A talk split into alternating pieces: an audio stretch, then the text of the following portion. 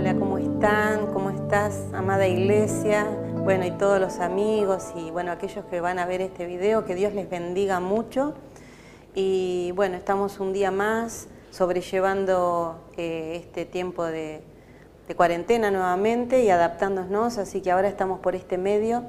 Y, bueno, también quiero dar un, mandar un saludo grande para aquellas familias que están pasando por este duelo, muchas personas conocidas, eh, realmente nos, duele y los acompañamos. La iglesia está orando por, por todos ustedes, también por aquellos que están luchando eh, con su salud. Hay muchas personas que han llegado los pedidos de oración, la iglesia está orando y si alguien tiene algún pedido de oración lo puede hacer llegar a través de los medios para que también estemos apoyando en oración. Y bueno, hoy quiero compartirles una palabra y siempre la palabra de Dios es una palabra de aliento, una palabra de reflexión y una palabra que nos prepara para la venida del Señor. Así que bueno, damos gracias a Dios y quisiera hacer una oración antes de comenzar. Los invito a que oren conmigo. Padre, te doy gracias, gracias por tu palabra, porque tu palabra es vida, es verdad, tu palabra es espíritu, tu palabra trasciende los tiempos, las culturas, eh, las épocas y siempre está vigente, porque tu palabra es absoluta y tu palabra tiene el Espíritu Santo. Y yo declaro que el Espíritu que está en esta palabra que voy a compartir hoy va a bendecir los corazones para transformarnos a tu imagen, Señor. Te doy muchas gracias en el nombre de Jesús. Amén. Amén. Bien, y la palabra que tengo para compartir tiene como título Alumbra mis tinieblas. Es un pedido, alumbra, alumbra mis tinieblas. Y esto está tomado de un versículo bíblico que está en Salmos 18, versículo 28 por allá. El, eh, David, este, bueno, él iba a decir el apóstol, casi le, dio otro título. Bueno, el salmista David este, les decía que el salmista David eh, también tenía sus, problemas, sus luchas, sus persecuciones, y si bien no era eh, lo que nosotros tenemos hoy, pero él también la pasaba, ¿eh? la tenía que pasar. Entonces él en un salmo que tenemos escrito, Salmo 18, como les decía recién, verso 28, él decía, alumbra mis tinieblas, alumbra mis tinieblas. Pero también este mismo salmo está por allá en Segunda de Samuel, precisamente eh, Segunda de Samuel capítulo 22, verso 29, está escrito también el Salmo. ¿Por qué? Bueno, porque la Biblia tiene eh, esa forma orgánica que no es horizontal, sino que los libros van superpuestos. Y en la época de David, en la, en la, época de Samuel, él escribió este salmo que luego lo tenemos en el libro de los salmos, pero es el mismo salmo repetido. Y David, siendo una persona conforme al corazón de Dios, más allá de sus errores, él pedía, alumbra mis tinieblas. O sea, que no queden cosas oscuras en mi vida. Y teniendo en cuenta esto, me gustó este título para compartir con ustedes la palabra de hoy. Y vamos a leer San Mateo 6, ¿sí? Y vamos a leer el verso 22 y 23. Estaba escuchando las prédicas anteriores y bueno, eh, Sabri hablaba de cuidar, de cuidar que eso lindo que tenemos de Dios y entre eso cuidar esa luz del Espíritu Santo que no, no a nada oscurezca nuestra vida, algo que, que nos dañe y nos separe de Dios. Así que bien, dice así la palabra del Señor. La lámpara del ojo, del cuerpo es el ojo, así que si tu ojo es bueno, todo tu cuerpo será lleno de luz. Pero si tu ojo es maligno, todo tu cuerpo estará en tinieblas. Así que si la luz que hay en ti es tinieblas, ¿cuánto no serán las tinieblas mismas? Bueno, esta palabra la dijo Jesús y es difícil este, por ahí eh, entender que está hablando de un ojo que ilumina hacia adentro, cuando nuestro ojo da luz hacia afuera y nos muestra todo lo que hay afuera. Pero tiene un gran significado esto, ¿sí? Y, saben que eh, se dice que que los ojos este, son, la Biblia dice la lámpara del cuerpo, algunos dicen el espejo del alma, otros eh, dicen que los ojos lo dicen todo, o, o mírame a los ojos cuando te hablo, porque los ojos tienen esa expresión de mostrar el interior de, nuestras vidas, ¿sí? Y, bueno, dice que si nuestro ojo es bueno, va a haber luz hacia adentro. En realidad, sabemos que la oscuridad es solamente falta de luz, cuando nosotros tenemos una habitación oscura, totalmente oscura, llena de tinieblas y de oscuridad, prendemos la luz y automáticamente eh, se va todo. Entonces es ausencia de luz y nosotros necesitamos ser alumbrados por Dios. Por eso es el tema de alumbra mis tinieblas. Y mm, miren, me llama la atención esto a mí, ¿no? ¿Cómo nos ha formado Dios?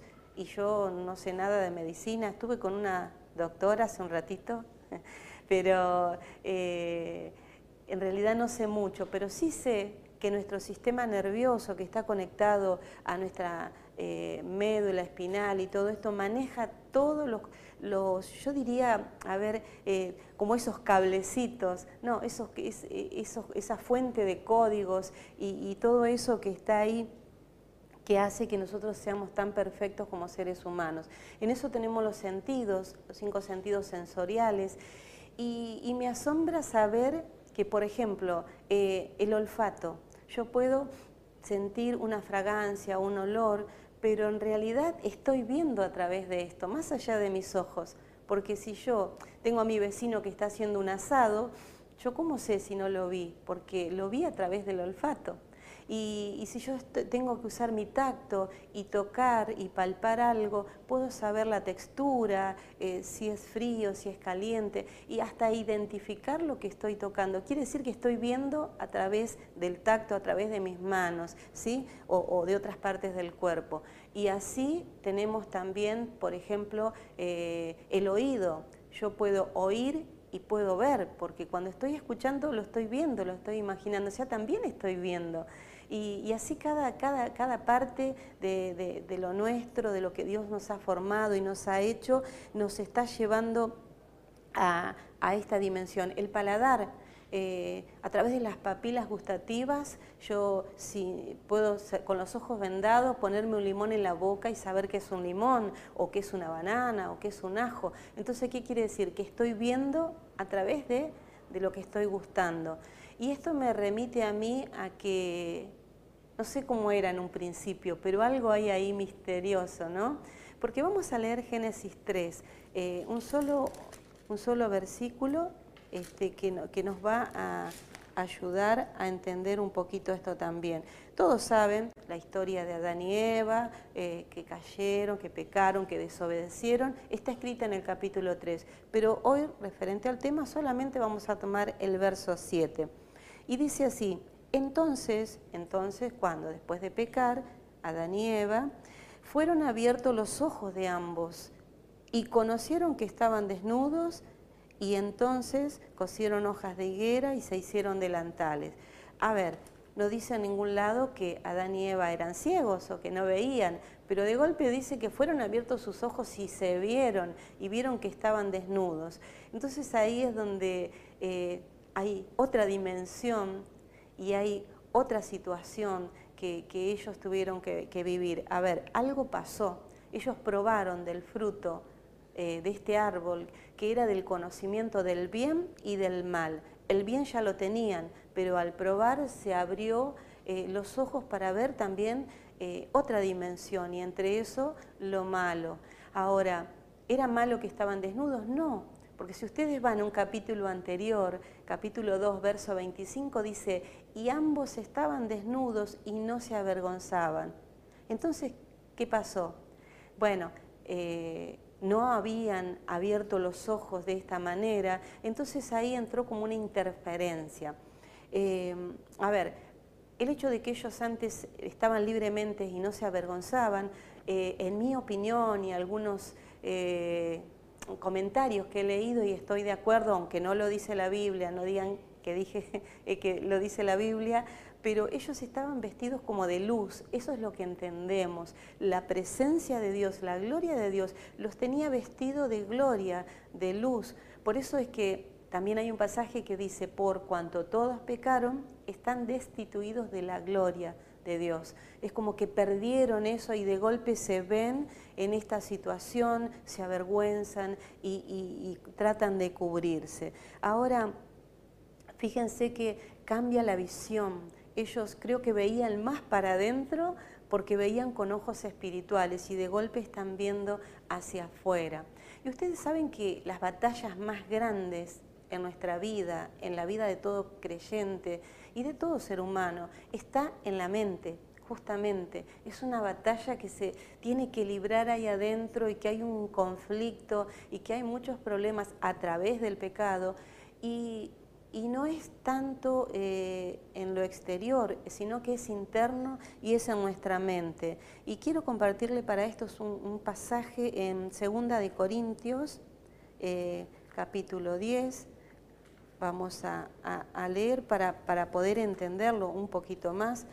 Dice así, el verso 4 y 5, porque las armas de nuestra milicia no son carnales, sino poderosas en Dios para la destrucción de fortalezas, derribando argumento y toda altivez que se levanta contra el conocimiento de Dios y llevando cautivo todo pensamiento a la obediencia de Cristo.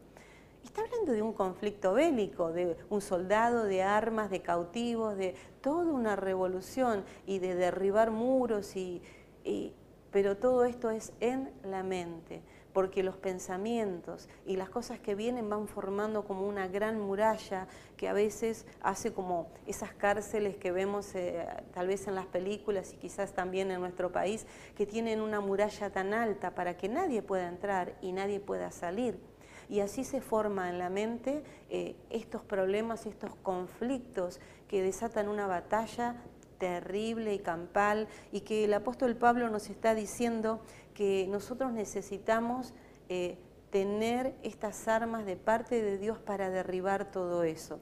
¿Y cómo? Bueno, alumbrando esas tinieblas, alumbrando todo eso que está formando e, esa situación que nos está encarcelando y de esa manera poder ser libres, ¿sí? Y saben ustedes que eh, esto es tan real y tan cotidiano, ¿no? Que si lo tuviéramos en cuenta, podríamos este, librar un montón de batallas sin tanto esfuerzo, trabajando de esta manera. Ahora, eh, el domingo pasado Alberto dio una palabra muy linda y en un momento habló de, Agar, de, Ismael y habló de esa fuente. Me gustó lo que dijo Alberto. No sé si la fuente estaba o Dios la creó en ese momento. Para Dios es lo mismo. Pero la cosa que ellos necesitaban y era su, su gran necesidad y no estaban, no la podían ver. Y de golpe pueden ver esa fuente que les salvó la vida. Eh, ¿cómo la vieron? Estaban como Adán y Eva, primero no veían, después veían. Es que es así. Cuando Dios abre nuestros ojos espirituales podemos ver un montón de situaciones que antes no veíamos. Pero eh, muchas veces tenemos que saber que también volviendo a que Dios alumbre nuestras tinieblas, va a ser efectivo cuando primero esa luz viene hacia adentro. Y tengo varios pasajes para compartir porque hay muchas historias bíblicas. Por ejemplo, a Abraham, a Abraham, ustedes saben la historia, Dios le pide el sacrificio de su hijo y él va tres días de camino, pero llega al monte Moriat y sabe que ese es el lugar. Dice, y vio el lugar, porque si lo vio es porque Dios ya se lo había mostrado va a hacer el sacrificio y está ahí, su hijo dice, papá, ¿dónde está eh, el cordero? Y dice, Dios proveerá.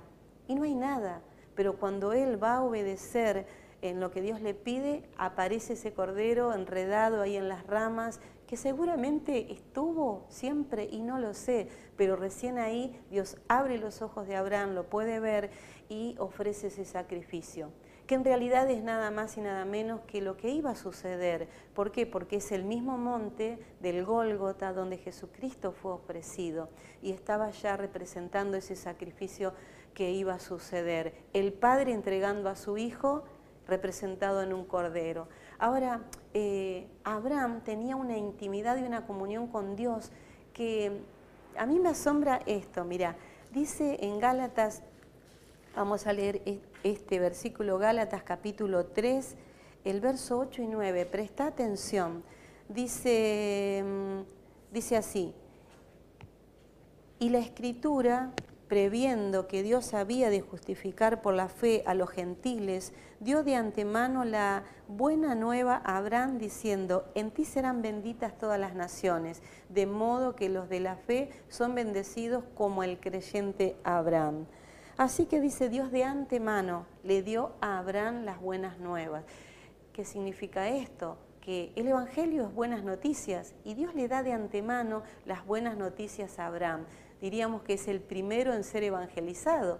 Y miren cuánto tiempo antes de que las cosas sucedieran eh, con la venida de Jesucristo. O sea, Abraham tenía un nivel de revelación y de conocimiento que ya él había sido evangelizado y había recibido la buena noticia y sabía que ese monte estaba representando realmente lo que iba a suceder en la eternidad. Pero sus ojos vieron, sus ojos fueron abiertos para poder ver. Y así tenemos un montón de, eh, de ejemplos en la Biblia, yo anoté algunos para compartirlos, pero bueno, tenemos a David, que también tuvo una dimensión tremenda del Mesías, él escribe el Salmo 22 y detalla todos los con detalles eh, lo que pasó con Jesús. O sea, él pudo ver el futuro, pero era aquel varón que decía, Dios mío, alumbra mis tinieblas. Yo puedo ver y veo una luz tan grande, mis ojos están abiertos, pero alumbra mis tinieblas. No quiero que nada me separe de vos, no quiero que nada me estanque, que nada me detenga. Y bueno, y así tenemos también a, por ejemplo, a Elías y Eliseo, perdón, y Giesi, que también eh, eh, sus ojos son abiertos porque el profeta ora y el siervo puede ver tenemos un montón de, ejemplos. Incluso hay alguien que me llama mucho la atención, y acá me quiero detener, y es este, eh, Balaam. Él es un varón que la Biblia lo relata como el varón de los ojos abiertos. ¡Wow! Esto es fuerte. Y, ya, y no lo dice una vez, lo dice varias veces. El varón de los ojos abiertos. Pero, ¿esto fue suficiente? Y sí y no porque si no lo sabemos aprovechar no es suficiente. Miren, tenemos toda la historia en números 20, capítulo 24, pero obviamente no vamos a leer todos los pasajes, pero Balaán termina mal, Balaán termina amando el dinero, amando las riquezas y alejándose de Dios, aún permaneciendo con los ojos abiertos. Si nosotros vamos a Apocalipsis, lo toma como una secta y dice aquellos que retienen la secta de Balaam, porque se había convertido en algo como que permaneció, algo que no era bueno. Em, y sabes qué? Hay muchas personas en este tiempo y en todos los tiempos que practican el ocultismo, que pueden ser brujos, hechiceros, como vos quieras llamarles, y ellos también tienen como un portal abierto, tienen ojos abiertos para ver todo lo que ellos hacen y trabajan. Sin embargo, eso no les es suficiente porque sus vidas están llenas de tinieblas, de oscuridad, de una densa oscuridad pero sin embargo tienen ojos abiertos hacia afuera. Entonces nosotros como hijos amados de Dios tenemos que buscar primero hacia adentro, que Dios nos alumbre y luego también poder ver hacia afuera, porque eso es lo que nos va a hacer a nosotros realmente permanecer eh, como, como tenemos que andar. El salmista decía, y en el Salmo 119, 105 dice, lámpara es a mis pies tu palabra y lumbrera mi camino. Es doblemente iluminado, es una lámpara, es una lumbrera y además alumbra mis tinieblas. Obvio que vamos a andar bien si andamos así. Por eso Jesús dijo, yo soy la luz del mundo y el que está en mí permanece en luz y, está iluminado y además nosotros también somos la luz si nos dejamos iluminar. Y quiero también compartir, eh, comentarles, ¿no? Este pasaje eh, que no lo vamos a leer, San Lucas 24, habla de estos discípulos que iban camino a Emaús. ¿Se acuerdan?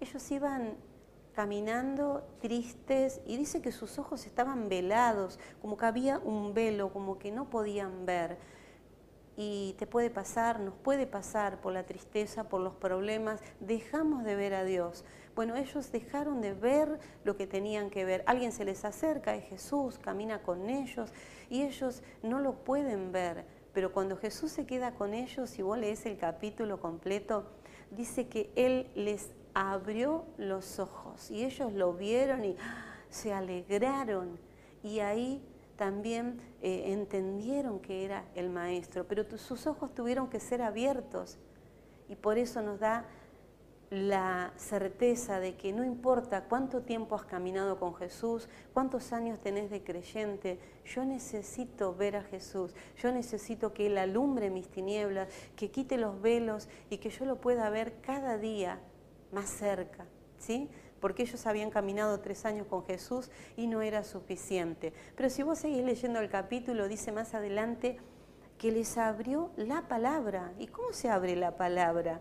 Bueno, Dios abre la palabra a través de la revelación, cuando la ilumina y esa palabra salta, cobra vida, llega a tu ser y te trae ay, que esto es para mí, esto me está hablando Dios. Bueno, Dios les abrió las escrituras, Jesús, y también dice en el mismo capítulo que les abrió el entendimiento.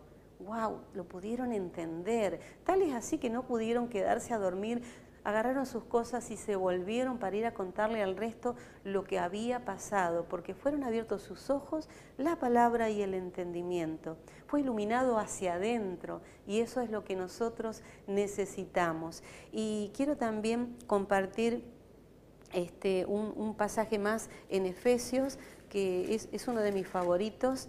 Y tengo, bueno, hoy muchos pasajes, pero no importa porque todos son necesarios, no saben los que saqué, tuve que sacar un montón. Dice así en el verso 17, y vamos a leer al 19 porque yo me leería todo el capítulo, pero veo que es mucho. Dice, para que, el Dios de, eh, para que el Dios de nuestro Señor Jesucristo, el Padre de Gloria, os dé espíritu de sabiduría y de revelación en el conocimiento de Él, alumbrando los ojos de vuestro entendimiento para que sepáis cuál es la esperanza a la que Él os ha llamado y cuáles las riquezas de la gloria de su herencia en los santos. Y dice el 19, y cuál la supereminente grandeza de su poder para con nosotros los que creemos que según la operación del poder de su fuerza. Bueno, esto es es como yo, para mí es como oro puro, es como un tesoro. Yo digo, ¿cuánto que tenemos para sacar de esto? Pero me quedo en que Pablo ora que sean alumbrados, iluminados los ojos de nuestro entendimiento. Y ahí es donde eh, creo que está diciendo lo mismo, que alumbre nuestras vidas, que alumbre... Eh, que, se, ilumine nuestra vida con el conocimiento y la revelación de la palabra para que no haya tinieblas en nuestra vida, para que nuestro ojo sea luz y no sea tinieblas en sí mismo, ¿sí? Y ¿saben qué? Les voy a decir algo ya casi terminando, que a veces no nos va a gustar lo que vamos a ver, porque cuando la, la luz nos alumbra hacia adentro, y alumbra las tinieblas, nos vamos a dar cuenta que había algo que corregir, algo que no estaba bien. Pero esto es para valientes, esto es para gente que tiene valor, que tiene fuerzas, que ama demasiado a Jesús y dice, yo no me puedo conformar con una vida con oscuridad, con tinieblas, yo quiero ser mejor, yo quiero parecerme a Jesús. Y, en esto este, nosotros podemos ver si nuestros ojos son buenos o si en nuestros ojos hay tinieblas, a ver cómo hacemos.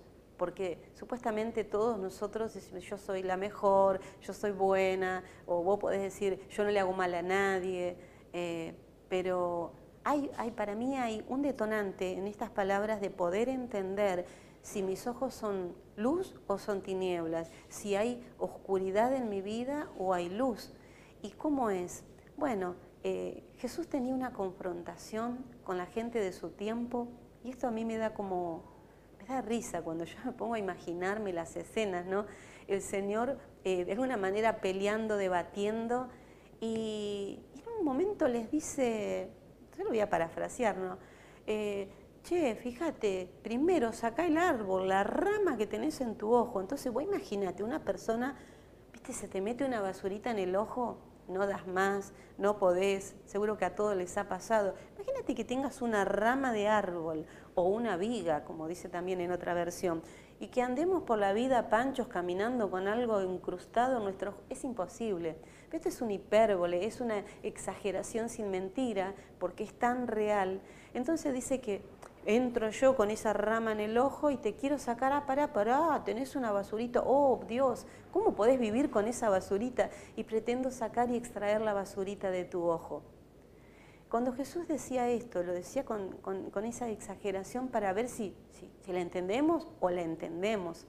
Entonces, esto me da a entender que cuando mi ojo es eh, luz, yo primero voy a sacar de mi vida, no la ramita y la viga, sino toda la oscuridad, y cada día va a ser un trabajo cotidiano y diario para trabajar en mi vida. Y luego, por la luz que va a haber en mí, voy a poder ayudar a otros.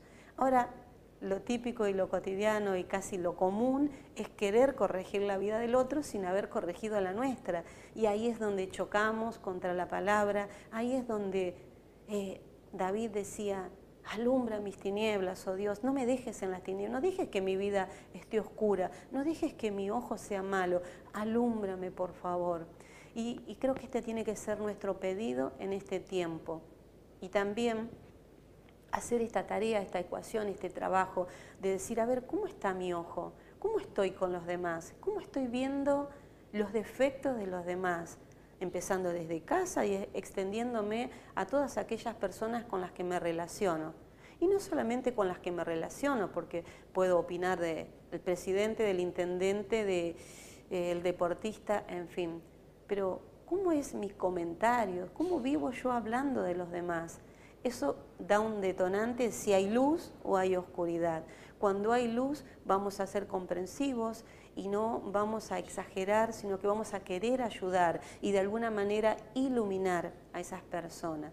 Pero cuando estamos en oscuridad, esa misma oscuridad y tinieblas, como dijo Jesús, se hace tan densa para adentro y para afuera. Entonces hay un arduo trabajo, trabajo para hacer. ¿Por qué? Porque estamos mirando a, la otra persona queriendo sacarle y corregirle detalles y nuestra vida todavía necesita mucha corrección. Quizás alguien esté pensando, no, pero yo estoy re bien, yo ya crecí, yo ya maduré, yo... Bueno, no, yo no creo, todos necesitamos, yo al menos, yo necesito yo amo estas palabras que a mí me, me, llevan a la intimidad con Dios y a ver y a cuidar y seguir trabajando porque de esto se trata, de, esforzarnos para alcanzar el nivel y la estatura de ese varón perfecto que es nuestro ejemplo máximo, nuestro ejemplo de vida, Jesucristo. Así que bueno, esta es la palabra que quería compartir con ustedes y quiero eh, hacer una oración y te invito a que ores conmigo, ¿sí? Para cerrar, eh, para, para que Dios siga alumbrando eh, nuestras vidas y si hay tinieblas todavía sean alumbradas. Padre, en el nombre de Jesús, oro Señor por esta palabra y por todos aquellos que la reciben. Te pido que el espíritu de tu palabra llegue a las vidas, a los corazones y que haya ojos llenos de luz, seres llenos de luz, Señor, y que podamos ver hacia adentro más que hacia afuera, que podamos volver al origen, Señor, como vos creaste a Adán y Eva, que podamos verte a ti, Señor, que podamos ver la revelación de tu palabra, pero también poder ver hacia afuera todo lo que vos nos has mostrado, nos has dejado, nos has regalado por gracia. Señor, te doy muchísimas gracias en, este momento por esta palabra y te pido que bendigas a cada uno de aquellos que la ha recibido. En el nombre de Jesús, amén. Que el Señor te bendiga ricamente.